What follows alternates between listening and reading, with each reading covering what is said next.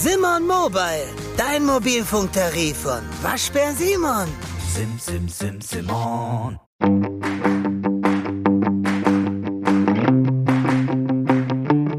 Peinlich? Gibt's nicht. Hallo, mein Name ist Clara Ott. Ich bin Redakteurin im Wissenschaftsressort bei Welt. In diesem Podcast möchte ich mich Gesundheitsthemen widmen, die unangenehm sind und schambehaftet oder sogar mit Angst verbunden. Unser Thema heute ist Akne und Akne inversa. Wir haben im Studio einen Gast, Dr. Georgios Kokolakis. Er ist Oberarzt und Leiter des Zentrums für Schuppenflechte und Akne inversa. Herzlich willkommen bei uns im Studio erstmal. Vielen Dank, Frau Wort, für die Einladung. Ich freue mich sehr. Unser Thema heute ist sehr speziell. Es geht um Akne und ähm, ich habe schon in der Vorbereitung den großen Kardinalsfehler gemacht, dass ich äh, Akne und Akne inversa, also ich wusste den Unterschied nicht. Da werden wir im Laufe des Podcasts aufklären. Wir können schon mal kurz spoilern, dass Akne inversa eine sehr schmerzhafte, schambehaftete Hauterkrankung ist, die nicht im Gesicht sitzt, wie man denkt. Richtig. Und, also, und Sie haben eine Spezialsprechstunde. Ganz genau. Und Sie sind der absolute Experte, deswegen freuen wir uns sehr, dass Sie hier sind. Aber was es damit auf sich hat, erklären wir gleich. Ich würde sagen, wir müssen erstmal über Akne allgemein reden. Die meisten von uns würden das ja mit der Pubertät erstmal assoziieren. Es betrifft aber sehr, sehr viele Menschen. Ich habe gelesen, es ist die häufigste Hauterkrankung und sogar eine Volkskrankheit, Akne, ja? Ganz genau, Frau Ott. Also die normale Akne muss nicht mit der Akne inversa verwechselt werden. Mhm. Das heißt, wir haben heute eigentlich zwei Themen, nicht nur ein Thema. Ja. Die Akne vulgaris, also die normale Akne, das betrifft tatsächlich eine große Teil von der Bevölkerung, von allem der jüngere, also jüngere Patienten in der Pubertät oder kurz vor der Pubertät. Das kann bis zu etwa 90 Prozent dann irgendwie dann bei den Leuten auftreten. Die Akne inversa allerdings ist eine schwere Erkrankung, aber das auch sehr selten. Akne vulgaris haben Sie gesagt, das ist ja quasi die gewöhnliche Akne. Aber wenn man die hat, ist es überhaupt nicht gewöhnlich. Das sind nicht normale Pickel und nicht normale Mitesser. Vielleicht können Sie mal erklären, was genau passiert denn im Gesicht, auf der Stirn, im Dekolleté, am Rücken? Also, wie man dann die Ärzte so gerne sagen, das ist eine multifaktorielle Sache. Das heißt, wir haben so eine genetische Prädisposition. Meistens ist dann der Akne in der Familie auch bekannt. Mhm. Und dann noch dazu kommen dann die also exogene Faktoren, also die Umweltfaktoren, das heißt dann Ernährung, Rauchen, die Sonnenexposition etc., was eigentlich so eine Erkrankung austriggern können. Ja, deswegen in der Pubertät anfangen zu rauchen, eine sehr schlechte Idee auch, ne, in Kombination. Ganz Man, genau. Da haben ja wir genau diese Hormonumstellung vom Körper, das auch eine wichtige Rolle für die Akne spielt. Und dann kommt das Rauchen, also Nikotinabusus dazu und das kann die Sache noch schlimmer machen. Und manchmal auch die falsche Pflege. Ja, und wo Sie sagen Hormone, stimmt dass das von den männlichen Geschlechtshormonen kommt? Aber Frauen eigentlich häufiger betroffen sind oder sind mehr Jungs betroffen in dem Alter? Das sind eigentlich ein kleines bisschen mehr Frauen. Das haben tatsächlich so ein Testosteron, also spielt auch eine, eine wichtige Rolle. Das heißt aber nicht, dass nur das Testosteron also die, die Ursache von der Akne mhm. sein kann. Also wir können das auch dann durch die Pille, also mit äh, ähm, ja, Hormonpräparate ganz gut dann irgendwie so mitbehandelt, aber das wäre nicht dann unbedingt dann die einzige Therapie für die Akne. Das, das ist, kommt zusätzlich dazu. Ja, und das ist auch wirklich irre, dass man das eigentlich kennt, dass viele Mädchen die Pille verschrieben bekommen, nicht zur Verhütung, weil sie vielleicht noch gar keinen Sex haben, um eben schönere Haut zu haben. Ist das nicht eigentlich total faszinierend, dass man das verschreiben muss, dass es nichts anderes gibt? Ganz genau. Also die Endokrinologie und die Dermatologie in diesem Bereich, was jetzt Akne betrifft, die arbeiten sehr eng zusammen. Das heißt ja, dass da tatsächlich so, dass jetzt da die Pille verschrieben wird, nicht wegen der, also eine Kontrazeption, mhm. aber wegen so einer Hauterkrankung, heißt das Hirsutismus, heißt das Akne oder auch andere Probleme. Und das ist tatsächlich auch der Fall, dass er die, die kleine, die junge Frauen auch die Pille nehmen, nicht für die als Kontrazeptivum. Ja, das ist das Gute für uns Frauen, sage ich mal. Ähm, aber die armen Jungs, also ich meine, die haben dann auch noch den Stimmbruch und äh, es ist ja nicht nur schmerzhaft, es sind wirklich Vielleicht können Sie das mal kurz erklären. Es sind ja, es fängt mit Mitessern an und es wird ja äh, richtig, richtig, entzündete Pickel, Pusteln, Ausschlag. Was, wenn Sie das mal, es ist ein bisschen Ganz eklig, genau. aber Sie können es ja gerne mal ja, jetzt erklären. Na, das, das alles beginnt, dass erstmal die Haarfolliken verstopft werden. Mhm. Aus irgendwelchen Sachen kommt das ganze Talg von der, von der, von der, äh, äh von der Talgdrüse nicht raus. Mhm. Ja, verstopfen sich dann die Haarfollikeln und dann kommt so eine, so eine Pickel oder erstmal vielleicht ein Mitesser und danach wird es so eine, so eine, so eine Pickel, also was man als die Ärzte als Pustel äh, bezeichnen kommen. und dann vermehren sich und dann, wenn jetzt dann nicht behandelt, nicht also äh, rechtzeitig behandelt werden, das wird dann mit so einer Narbe abheilen. Ja, weil die Aknenarben, das ist das, was man bei vielen Erwachsenen sieht. Das sind dann eben nicht gut verheilte Pickel. Aber es gibt ja verschiedene Stufen von Akne. Das ist Ganz natürlich genau. sehr speziell, aber es gibt ja, Ja. leichte, mittelschwere und schwe- schwere Akne. Es gibt natürlich noch Fachbegriffe. Äh, die wissen Sie bestimmt auswendig. Ga- Ganz genau. Also die, die Ärzte werden dann die Akne anderes aufteilen, nicht nur nach, nach dem Schwergrad. Ne? Wir haben auch dann die, die verschiedenen Formen von der Akne, ne? mit Mitesser oder ohne Mitesser, mit Pusteln, mit Abszessen. Und dann, je nachdem, in welche Richtung die Diagnose geht, muss man dann anderes dann reagieren. Ja. Ja, heißt das eine topische Therapie, heißt das eine Systemtherapie. Also wir haben dann die verschiedenen Akneformen, also was man klinisch äh, äh, unterteilen kann. Und dann haben wir natürlich einen Schwergrad. Wir müssen nicht dann eine leichte Akne genauso behandeln wie eine schwere Akne. Genau, weil Sie sagen eben Diagnose und Arzt und man kommt zu Ihnen. Sie sind Dermatologe, also Hautarzt. Das heißt, der erste Impuls wird wahrscheinlich sein, auch bei Jungs, dass sie dann doch mal in die Drogerie gehen und vorsichtig im Regal gucken, was gibt's da für Kosmetik- und Pflegeprodukte, was wahrscheinlich auch schon eine schambehaftete Überwindung sein dürfte in dem Alter, dass man sich plötzlich ne, mit sowas beschäftigt, auch gerade als, sage ich mal, als junger Mann. Aber was ist, wenn die Drogerieprodukte eben nicht helfen? Wann muss man zum Hautarzt gehen? Ab dem Moment, wo diese, ich sag mal so, Pickeln einfach persistieren, trotz die ganze Pflege und die gute Pflege, dann muss auf jeden Fall dann der, also der Patient dann zu uns kommen. Also eine Dermatologe zu besuchen heißt nicht unbedingt, dass jetzt gleich eine Therapie bekommen wird oder eine Systemtherapie, aber es geht erstmal um die Diagnosesicherung. Ist das eine Akne? Zweitens, welche Form von Akne haben wir? Brauchen wir überhaupt eine Therapie oder reicht vielleicht eine medizinische Pflege aus? Das heißt, diese Fragen werden erstmal uns stellen und danach, wenn tatsächlich so eine Therapie brauchen, kommt dann die Frage, welche Therapie? Ist es eine topische Therapie oder eine systemische Therapie? Und wenn dann, welche Form von topischen Therapien oder systemischen Therapien? Ja, da muss ich kurz reingrätschen, weil ich natürlich auch Laie bin. Das heißt, topisch oder systemisch heißt Medikamente, Salben oder was heißt das genau? Richtig, also topisch ist eigentlich eine, so, eine, so, eine, äh, so eine Creme, was man an der Haut einschmiert oder eine Waschlotion oder so eine Gel, also alles, was man topisch an der Haut macht und eine Systemtherapie heißt dann Tabletten. Also in der Regel verschwindet ja Akne in dem Alter auch nach ein, zwei Jahren. Manche Menschen behalten die aber bis ins Erwachsenenalter und danach kommen dann erst die Narben, ne? Also das ist ja genau, es gibt eben verschiedene Verläufe, aber das hat ja, weil bei uns geht es ja auch sehr viel heute um das Schambehaftete. Das ist natürlich etwas, was man sieht. Man leidet also, während man die Pickel hat im Leben natürlich. Man kann es überschminken, aber es ist natürlich sehr schwer zu überschminken.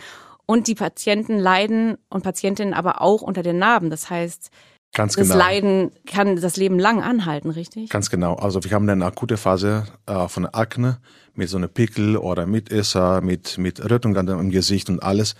Und dann, wenn das jetzt nicht rechtzeitig behandelt wird, dann kommen da die Narben. Die Narben ist eigentlich eine, ist, ist kein aktives Gewebe. Die Narbe bleibt als eine Narbe und macht auch keine Beschwerden, tut nicht weh. Aber die Narbe ist genau die Ursache, was die Patienten stigmatisiert. Ja. Erstmal das. Und was eigentlich dann die- Lebensqualität von den Patienten sehr einschränkt. Also wir wissen schon von Akne-Studien, dass die Patienten mit so einer schweren Akne, mit Akne-Narben sogar Suizidgedanken haben oder die depressiv sind.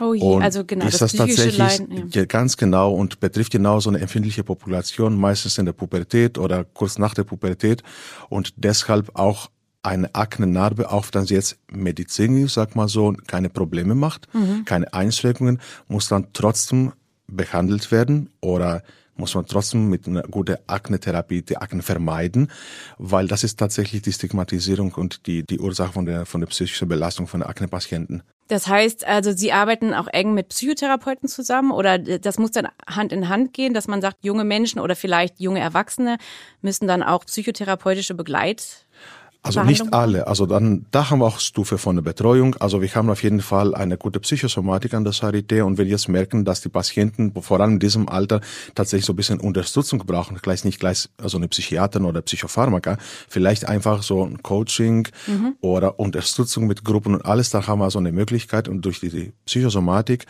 Aber auch wenn das jetzt tatsächlich eine schwere Depression vorliegt, da muss dann die Patient auch psychiatrisch vorgestellt werden mhm. und dementsprechend therapiert werden. Ja, weil es natürlich die Phase im Leben Identitätsbildung und Selbstbewusstsein. Das einzig Gute kann man ja sagen, ist, dass es so weit verbreitet ist, dass man nicht alleine ist. Man sieht erstens andere, die auch darunter leiden. In der Klasse, ich weiß nicht, die Wahrscheinlichkeit ist ja sehr hoch, dass man nicht der Einzige ist, der einzige Mädchen, der einzige Junge. Man sieht auf dem Schulhof. Also man muss ja nicht mit den anderen reden, aber indem man sieht, andere leiden auch darunter, wird es ja ein bisschen normaler. Ganz also genau. in Anführungsstrichen, natürlich will ich das gar nicht jetzt niedermachen, aber das Gute an so etwas, oder? Ja, das ist tatsächlich gut und ich glaube, die Patienten, die sammeln sich irgendwie und die reden über die Erkrankung, die reden über die Ärzte, die reden über die Therapie und das finde ich auch gut. Mhm. Und dann, ähm, weil Sie sind ja in der Charité auch Experte für die Behandlung von Aknenarben. Das ist natürlich ein weites Feld und es gibt, glaube ich, zehn ja. verschiedene Methoden.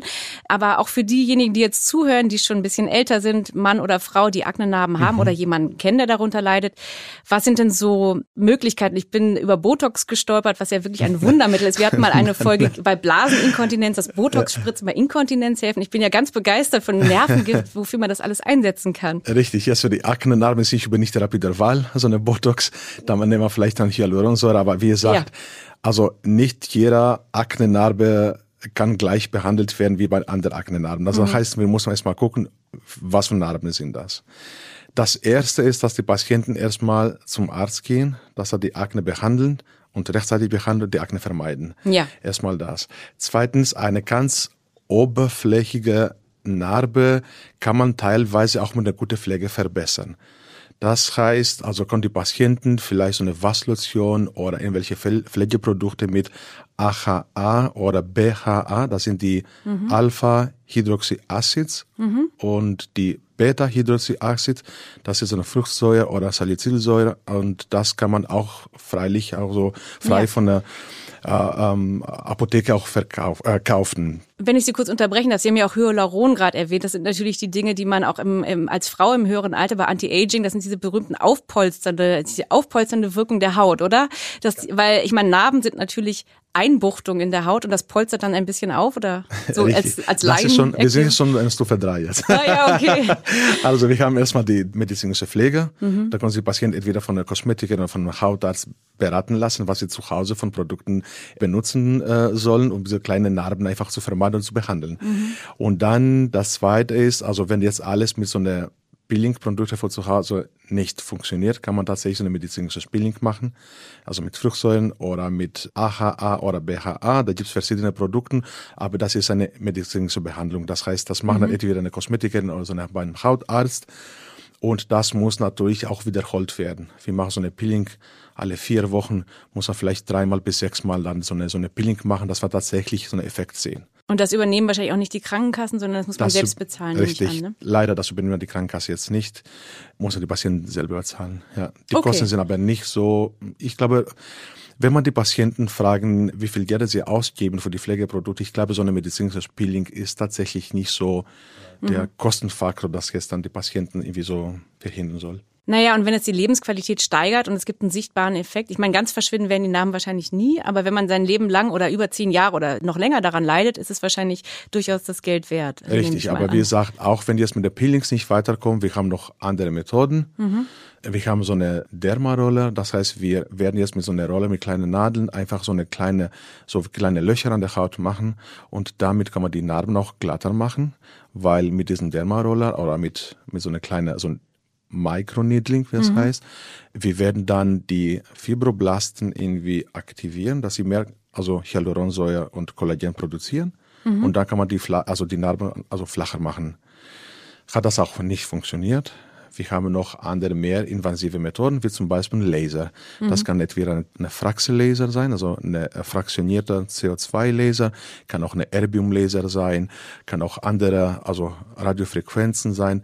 Und damit werden wir auch dann, also können wir auch Narben behandeln. Und das kann man natürlich mit anderen Sachen kombinieren, wie zum Beispiel so eine PRP. Das heißt, wir nehmen jetzt, so wie so ein Vampirlifting, was ja immer so genannt wird. Wir nehmen Blut von den Patienten, wir werden das zentrifugieren. Mhm. Wir werden dann diese kleine Narben unterspritzen oder wir werden vielleicht erstmal mit so einem fraktionierten Laser lasern und danach das Serum von den Patienten auf der Haut dann irgendwie applizieren. Also, Entschuldigung, aber so eine Art Eigenbluttherapie oder Richtig, genau, okay. ganz genau. Okay. Und das wäre auch sozusagen die Stufe drei von den Therapien. Das ist eine Kombinationstherapie, was eigentlich erstmal die Epidermis, also die obere Schicht in der Haut mit dem Laser behandelt, aber mhm. auch gleichzeitig durch das Serum und durch diese kleine Mikrotraumata, so kleine Verletzungen, was der, der Laser auf der Haut macht, produziert man der Körper dann viel mehr, also Kollagen und, äh, und Hyaluronsäure. Okay, also das hilft der Haut, sich dann nachträglich noch ein bisschen zu regenerieren, weil ja vorher, also Richtig. Sie haben ja gesagt, dass das Richtig. Wichtigste in der Prävention ist, während man die Akne hat, es nicht so weit kommen zu lassen. Also deswegen helfen ja zum Beispiel auch, wenn man das jetzt noch aktiv hat. Natürlich ist Rauchen immer ganz, ganz schlimm und dieses berühmte Herumdrücken an Pickeln, was man ja auch normalerweise immer wirklich falsch macht. Vielleicht können Sie das noch einmal sagen, so als, Richtig. als Service also für alle, die jetzt zuhören. warum, warum, ja, warum, aber man will ja drücken, weil es schmerzt, der Druck ist hoch. Warum darf man das auf keinen Fall machen? Ich glaube, es ist eher der psychische Druck, dass er die Patienten diese Pickel so schnell weghaben möchten. Und dieser Wunsch, dass jetzt mal schnell dann die, die Sache erledigt ist, das führt den Patienten dazu, Nein, mhm. darf nicht sein. Ich habe auch andere Sachen gehört, dass mit der Zahnpaste so Pickel behandeln und alles. Ja. Nein, bitte nicht. Also dafür sind auch die Hautärzte auch da mhm. oder eine erfahrene Kosmetikerin und mhm. kann die Patienten genau beraten, was mache ich dann, wenn ich so akut jetzt einen Pickel habe. Auch wenn man sich die Hände gut wäscht, man drückt halt noch mehr Bakterien und Schmutz in die Teigdrüse, richtig? Äh, richtig, und erstmal das. Da kann tatsächlich das auch so eine neue Narbe verursachen. Das kann eine postinflammatorische Hyperpigmentierung machen. Da kommt also vielleicht noch mehr Entzündung wird genau, größer. Genau. Post, äh, was haben Sie gesagt? Post also eine postinflammatorische Hyperpigmentierung oder Hypopigmentierung heißt nach dieser Entzündung produziert vielleicht die Haut in, diesen, in dieser Stelle, wo da so die Pickel waren, viel mehr Pigment und da haben so vielleicht so kleine braune oder weißliche Flecken. Können wir endlich los? Ja, Moment, ich muss mir gerade noch ein Ticket organisieren. Äh, welche S-Bahn nehmen wir nochmal? Du holst dir jetzt am besten mal das Deutschland-Ticket. Das geht ganz schnell. Und schon können wir mit allen Bussen und Regionalbahnen fahren, wann wir möchten. Und auch wohin wir wollen? Ja, wir steigen einfach ein und müssen uns mit dem Deutschland-Ticket um keine weiteren Tickets kümmern.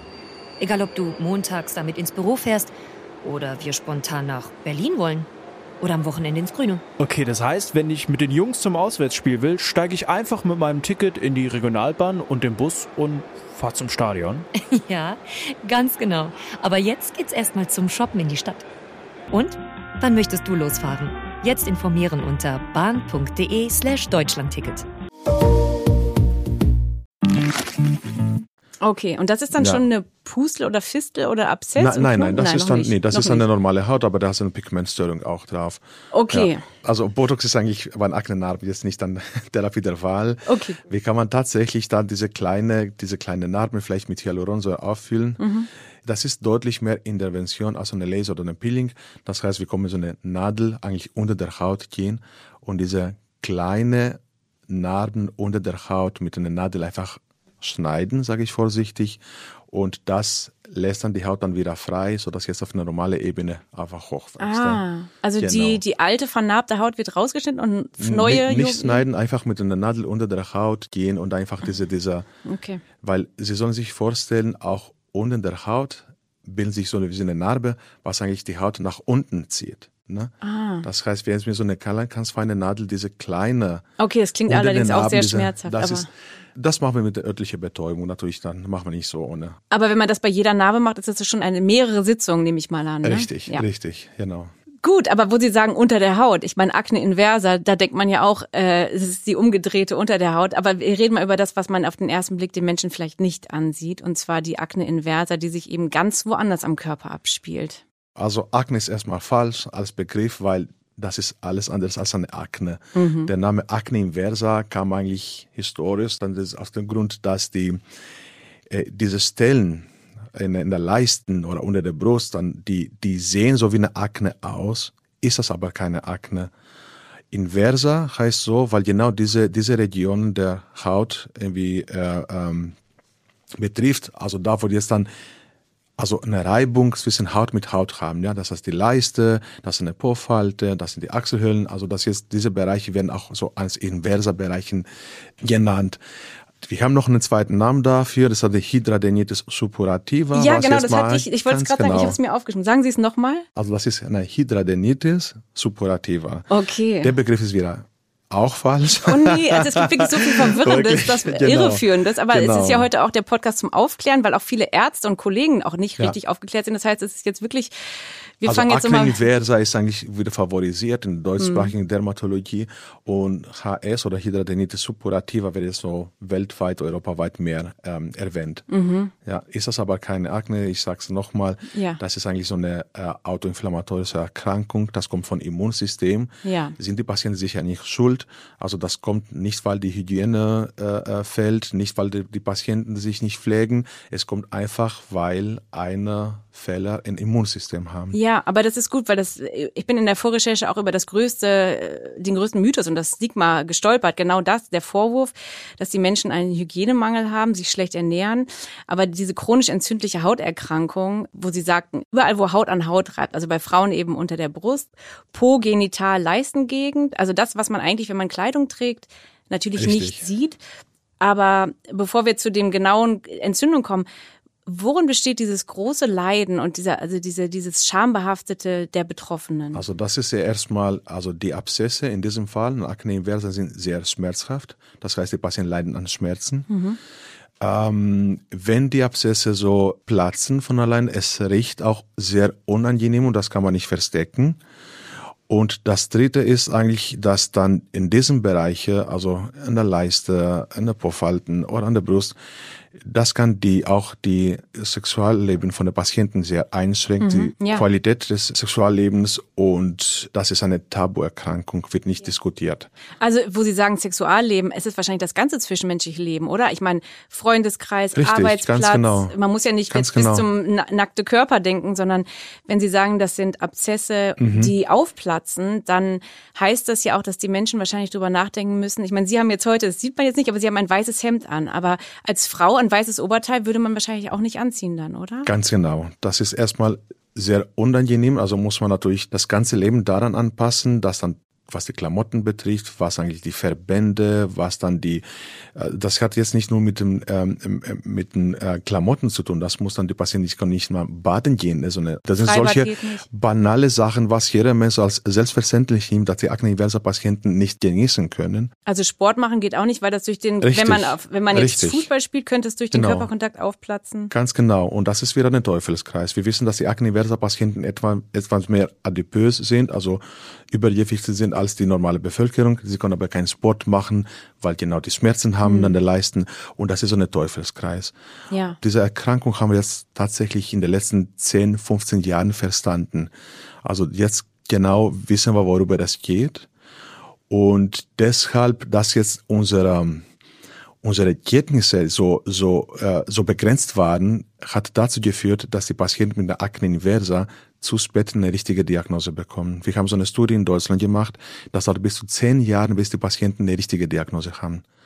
Die werden dann von Arzt zu Arzt reden und dann stellt jeder Arzt eine andere Diagnose. Haarwurzelentzündung oder Abszess oder wieder Abszess.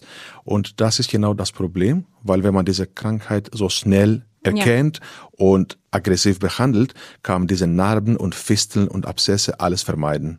Wo Sie sagen, äh, es wurde jetzt verstanden. Ich hatte gelesen, ähm, jetzt muss ich kurz in meine Aufzeichnung gucken, dass es schon das erste Mal 1836 oder so irgendwo erwähnt wurde von einem französischen Mediziner. Also die Krankheit ist nicht neu, das Krankheitsbild, das kennt man schon über 100 Genau. Jahre. Ne? Als Krankheitsbild, also die Konstellation von diesen Faktoren, die jetzt zu Akne inversa führen, diese, diese drei Faktoren, das ist jetzt neu äh, Mhm. definiert worden. Und das ist jetzt 2009. Jetzt wissen wir, wenn Ja. die Patienten diese bestimmte Hautveränderungen haben, also Abszesse, Fisteln, Genau, benennen Sie Narben, es mal, ja. genau, das, das sind die entzündete Knoten, Abszesse, Fisteln oder Narben Mhm. an diese Körperarealen haben, also eine Leiste, Achselhöhlen und unter der Brust, also diese Inversa-Stellen. Und wenn sie jetzt mehr als zweimal alle sechs Monate, das heißt, das muss dann die Patienten solche Abszesse Pi mal Daumen viermal im Jahr haben, ja.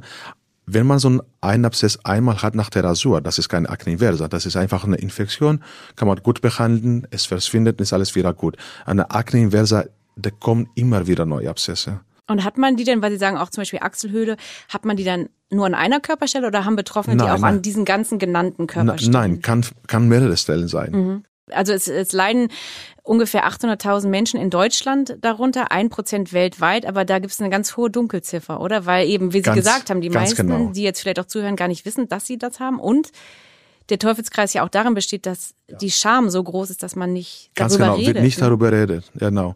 Auch wenn man die Patienten fragt, ist da sowas in der Familie bekannt? Hat jemand, also die Eltern, die Großeltern, die Kinder sowas, die können also die Patienten das nicht beantworten, weil es Mhm. wird darüber nicht geredet in der Familie.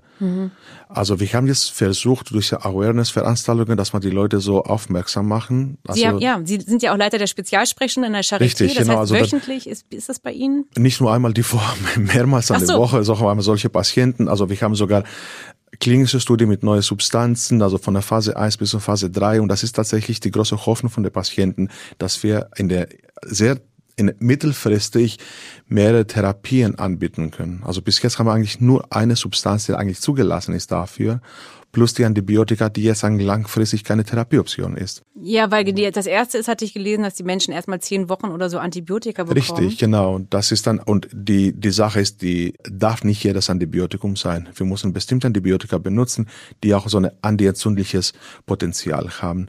Also wir werden jetzt nicht Penicillin nehmen, weil Penicillin wirkt antibakteriell, aber hat dieses antientzündliches Potenzial nicht.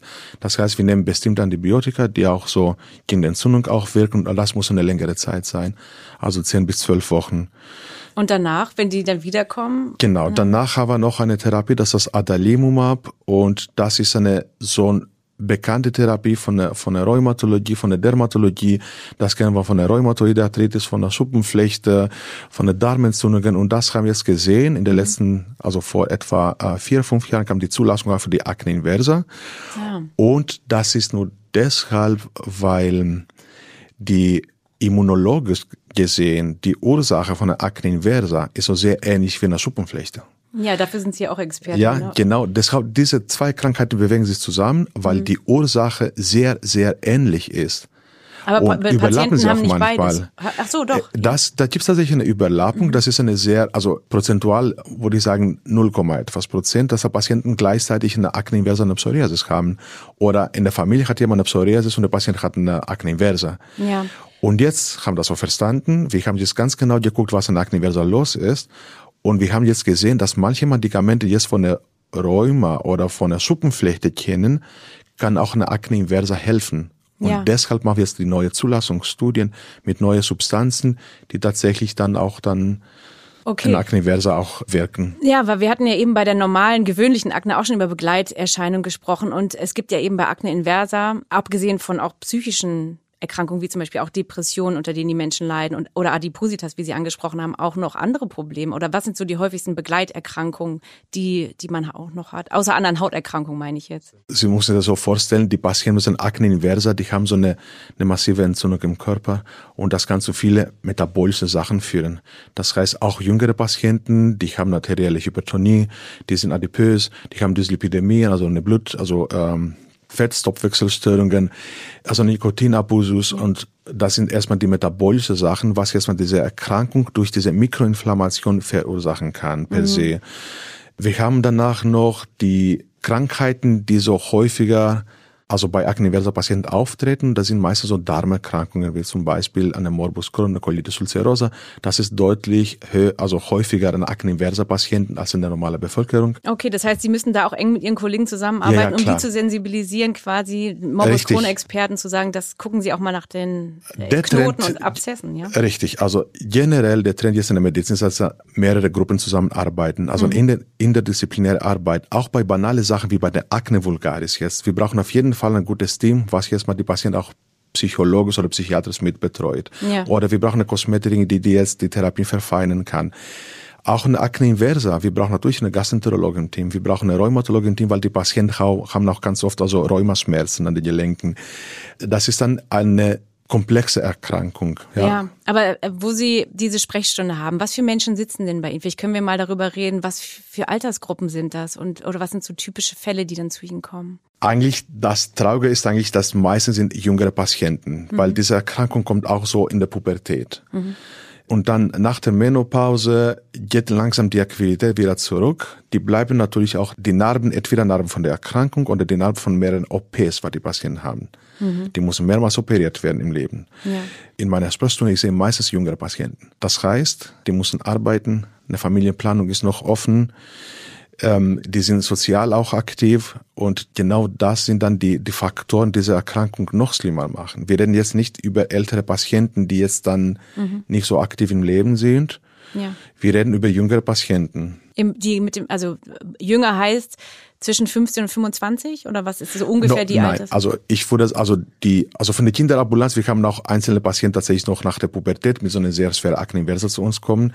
Meistens sind so ab 20 okay. bis 50, 60. So. Okay, aber das ist dann der Berufseinstieg, die erste Partnerschaft, Richtig. Ausbildungsstelle. Ganz genau. Die Lebensqualität ist eben sehr beeinträchtigt. Ganz genau. Und die, die sind deutlich häufiger krank als die gesunde Leute. Psychisch krank meinen Sie jetzt? Oder? Ähm, ich meine krank von der Arbeit, arbeitsunfähig. Ach so, ja, ja. okay. Und auch das ist das auch der, noch. auch nochmal das Problem des Richtig. Arbeitsplatzverlustes. Auch Richtig, ne? ganz genau, ganz genau. Das heißt, die Menschen, die vorhin sitzen, sind fertig und am Ende ihrer. Ganz genau. Sie haben schon ungefähr zehn Kollegen besucht, nehme ich mal an. Richtig. Und Sie sind die letzte große Hoffnung dann? Ganz oder? genau. Das ist jetzt, also das haben wir auch in der Studie gezeigt. Da sind wir erstmal beim Hausarzt, bei Chirurgen, bei Urologen, bei Frauenärzten und dann bis tatsächlich so eine, so eine Spezialsprechstunde oder so eine, so eine, mhm. sag mal, so eine, so richtigen Fachleuten kommen, dauert etwa zehn Jahre. Okay, das heißt, Ihr Job besteht auch so ein bisschen in dem Therapeutischen, dass Sie den Leuten natürlich, also wahrscheinlich sind genau, Sie wahnsinnig therapeutisch erleichtert und auch, operativ oder? auch, genau. Davon, ne, die Therapien, die Sie durchführen, wenn Sie, wenn die Menschen vor Ihnen sitzen und Sie endlich wissen, was Sie haben, sind Sie dann erleichtert? Dass, ich meine, eine Diagnose, wenn man weiß, was man hat, das hilft doch. Sie sind erleichtert, immer, ne? dass Sie jetzt endlich mal wissen, was mhm. da los ist, ja, dass ich glaube, Sie fühlen sich weniger schuld weil wenn du nicht weißt, was du hast, dann du machst mir Gedanken, was habe ich hier falsch gemacht? Warum mhm. habe ich sowas? Ja, warum jetzt, warum ich jetzt wieder? Und das sind tatsächlich Fragen, die tatsächlich nach dem Gespräch vielleicht so eine Antwort haben. Aber danach kommt die große Hoffnung, dass ich jetzt eine Therapie brauche. Ich weiß jetzt, was ich habe. Das heißt, ich kann das jetzt auch therapieren. Mhm. Und wie gesagt, wir haben Therapiekonzepte, also meistens an Akne inversa muss operiert werden.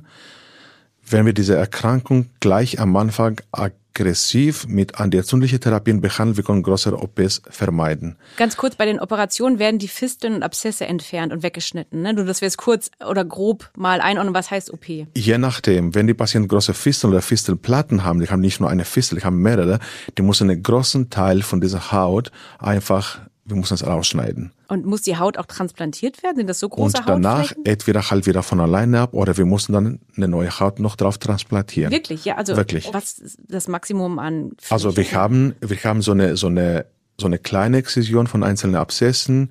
Wir haben so eine Deruffing. Deruffing heißt, wir nehmen dann diese Deckel von der, von der Fistel dann einfach ab, dass die Fisteln von alleine abheilen. Mhm. Und wir haben noch eine radikale Fistelresektion, was diese große Defekte an der Haut bringt. Okay. Das ist erschreckend, was man da sieht, aber die Patienten sind so erleichtert danach, weil sie keine Schmerzen mehr haben. Was können Sie ein Beispiel mal nennen? Es ist ja alles sehr bildlich und mit, Sie müssen das mit Worten beschreiben, aber was war das ein, ein erschreckendes Beispiel, was Sie mal gesehen haben an, an Leiden, was jemand da mit sich rumgetragen hat über Jahre? Oh, viele Sachen. Nennen Sie mal gerne zwei. Ich kann mir so eine, so eine äh, Fußballspieler erinnern, der ist dann die ganze, also gluteale, eine ganze der ganze Bereiche da voll Abszesse waren, ja, und. Gluteal heißt am Po. Glu genau, gluteal heißt am Po. Das heißt, man muss dann jetzt dann beide Seiten sehr großflächig sanieren. Und ich habe mich gewundert, weil das war, der war ein junger Patient und der war fit und alles und der war auch selber überrascht, wie viel Haut wir es abgenommen haben. Das ist OP. Aber also beide war, Pobacken, wenn man das genau, mal so nennt. Und okay. fast komplett. Ja, das heißt, mit so einer großen Transplantation danach noch drauf und alles. Also das heißt, dieser Betroffene konnte eigentlich gar nicht sitzen? Ja. Also da sind Schmerzen beim Sitzen, Schmerzen beim Laufen. Ich habe mich gefragt, wie das Fußball ja, und? gespielt hat. Also, ja. Aber danach war er wahrscheinlich das besser. Dann war er besser, ja. ja das okay. war er besser. Aber wie gesagt, wir haben jetzt neue Therapiekonzepte. Mhm. Das heißt, solche Krankheiten werden wir erstmal antientzündlich behandelt, entweder mit Antibiotika und mit Adalimumab oder mit den neuen Therapien, was jetzt in im Studienzentrum machen, mhm. so dass wir diese Entzündung erstmal behandeln und danach werden wir die Patienten nicht so großflächig, sondern eher so kleinflächig operieren, dass dann die schnell, also die Stellen schneller wieder abheilen und wieder in den, ins normale Leben wieder zurückkommen können. Ja, und was, was ist, wenn jemand nicht zu Ihnen kommt? Also dann haben wir, Sie haben ja gerade gesagt, dann breitet sich das aus, weil aus einer Fistel wären Fistelplatten, also das heißt, Richtig, eine Entzündung breitet sich am Körper aus. Aber was ist, wenn man wirklich nie sich Hilfe sucht? Was passiert dann? Das kommt dann langfristig oder mittelfristig so eine Gewebedestruktion. Das heißt, die Architektur der Haut wird dann zerstört. Das heißt, es bilden sich dann ganz feste Narben auch da. Das heißt, die Patienten verlieren von der Mobilität. Und äh, wie gesagt, dann ist dann fast zu spät, dann solche Sachen zu reparieren oder rekonstruieren. Okay. Also Sie müssen sich vorstellen, die haben erstmal so eine kleine Knoten. Diese Knoten werden große Abszesse werden. Wenn da zwei, drei Abszesse haben, verbinden sich mit so einer Fistel und dann nach der eine Fistel kommt die andere, da kommt so eine Fistelplatte und auch wenn das alles von alleine so platzt und abheilt, bleibt danach eine große Narbe auch da. Und diese große Narbe, was macht, das zieht dann die Haut zusammen und dann ist dann die Mobilität sehr eingeschränkt in diesem Bereich. Ja, und was Sie auch am Anfang erwähnt haben, ist dieser, wie haben Sie es genannt, übel riechender Geruch, der eben, wenn das aufplatzt, Richtig. rauskommt. Genau. Und deswegen, ja, muss man auf jeden Fall auch hingehen, weil das, abgesehen vom Schmerz, natürlich auch das ist, was Ja. die Lebensqualität so Richtig. einschränkt, ne? Und was auch man gar nicht, Wenn, wenn da die Patienten mit Akne inversa zu uns kommen, klar, wir müssen die Akne inversa therapieren. Wir müssen aber dazu noch eine Lifestyle-Beratung anbieten. Lifestyle, was müssen, also. Das heißt, die Patienten, also Gewichtsreduktion, Nikotinabusus, solche Themen müssen auch mit dem Arzt gleich besprochen werden. Wir müssen diese ganze metabolische Sachen kontrollieren. Vielleicht wissen die Patienten nicht, dass sie Diabetes haben. Sie wissen nicht vielleicht, dass, eine, sondern dass die Blutfette hoch sind. Das heißt, der Arzt muss gleich mit dem Ärztenbesuch vielleicht auch solche Sachen noch, solche Parameter auch kontrollieren. Wir müssen auf jeden Fall danach so eine, so eine Schmerztherapie anbieten, weil die Patienten haben Schmerz. Das heißt, sie brauchen auf jeden Fall eine, so eine, so eine Schmerztherapie, also begleitend. Also ganz kurz, sie haben chronische Schmerzen, die Menschen. Das heißt, auch tags und nachts. und Akutschmerzen und chronische Schmerzen. Ja, sowohl als auch. Das heißt, wir müssen die Schmerzen sagen, nicht nur die akuten Schmerzen kurzfristig behandeln, sondern die chronischen Schmerzen auch langfristig behandeln. Und ist das auch das, Entschuldigung, ähm, warum man den Sch Schwerbehindertengrad bis zu 50 bekommen kann? Genau. Weil das, ist, ja auch neu, oder? Dass man, da- das ist natürlich auch ein großes Tabu, dass man eine Krankheit hat, wo man einen Schwerbehindertenausweis Mhm. bekommt. Aber auch das ist ja wiederum eine gute Sache eigentlich für die Betroffenen. Ne? Richtig, das ist dann, dass sie Unterstützung haben von Behörden, ist dann natürlich eine gute Sache.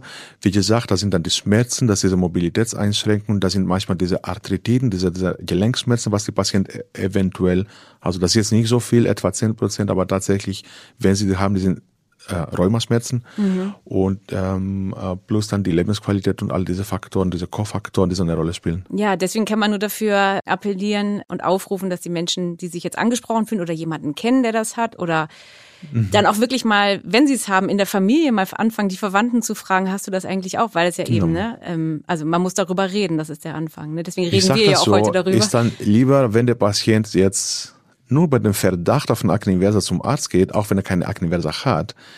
Und dann ist da die Sache schnell erledigt. Also wenn jetzt Ja. mal eine, sag mal so, Abszesse nach Rasur oder so einen Infekt hat da in diesem Bereich, das kann der Arzt sofort diagnostizieren. Da kriegt man die Biose eine Woche, geht nach Hause, die Sache ist erledigt. Aber ich, ich sage, das ist besser so, wenn die Patienten schon ja, bei dem Verdacht auf diese Erkrankung zum Arzt gehen, als wenn die zu spät, also zu lange warten. okay.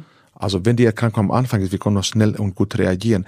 Wenn dann zu spät zu uns kommt, ist es fast, da, da kann man nur operieren. Jetzt bieten Sie ja in Berlin die Sp- Spezialsprechstunde an. Äh, Der Podcast wird natürlich auch äh, in anderen Städten gehört, aber also man kann auch erstmal zum normalen Hautarzt gehen oder Klar, gucken, ja, ob es das in anderen Städten wird es auch Ganz- wahrscheinlich Spezialsprechstunden Ganz genau. Also. Spezialsprechstunde natürlich dafür da, dass man spezielle Fälle auch behandelt und schwere, also schwere Fälle. Aber das kann jeder Mhm. Hautarzt auch dann sofort erkennen, ist das eine Akne oder nicht. Okay, dann haben wir, glaube ich, das Wichtigste dazu gelernt, oder, Herr Kokolakis? Also ich habe nur noch eine Frage am Ende, die ich all meinen Gästen stelle. Ja, ähm, und zwar, gibt es noch ein anderes peinliches oder schambehaftetes Gesundheitsthema, abgesehen von Ihrem Spezialgebiet, wo Sie denken, da müsste ich unbedingt auch mal einen Podcast zu machen? Fällt Ihnen da spontan irgendwas ein? Ich würde vielleicht doch einen anderen, einen anderen Bereich nehmen. Das sind da vielleicht die Rheumatologen, weil ich glaube, die Ja. haben tatsächlich Patienten mit, mit äh, Autoimmunerkrankungen, vor allem auch ganz oft auch Patientinnen, die tatsächlich auch solche, solche Probleme haben. Und wird auch kaum darüber geredet. Okay, dann nehmen wir das gerne mit auf die Liste. Vielen, vielen Dank für Ihren Besuch heute bei uns. Und das ist mein Aufruf noch an alle Hörerinnen und Hörer, mir gerne auch Ideen und Anregungen zu schicken an meine E-Mail-Adresse clara.welt.de. Abonniert gern diesen Podcast überall da, wo es Podcasts gibt. Wir freuen uns, wenn ihr wieder mit dabei seid. Alle zwei Wochen auf welt.de. Bis dahin. Tschüss.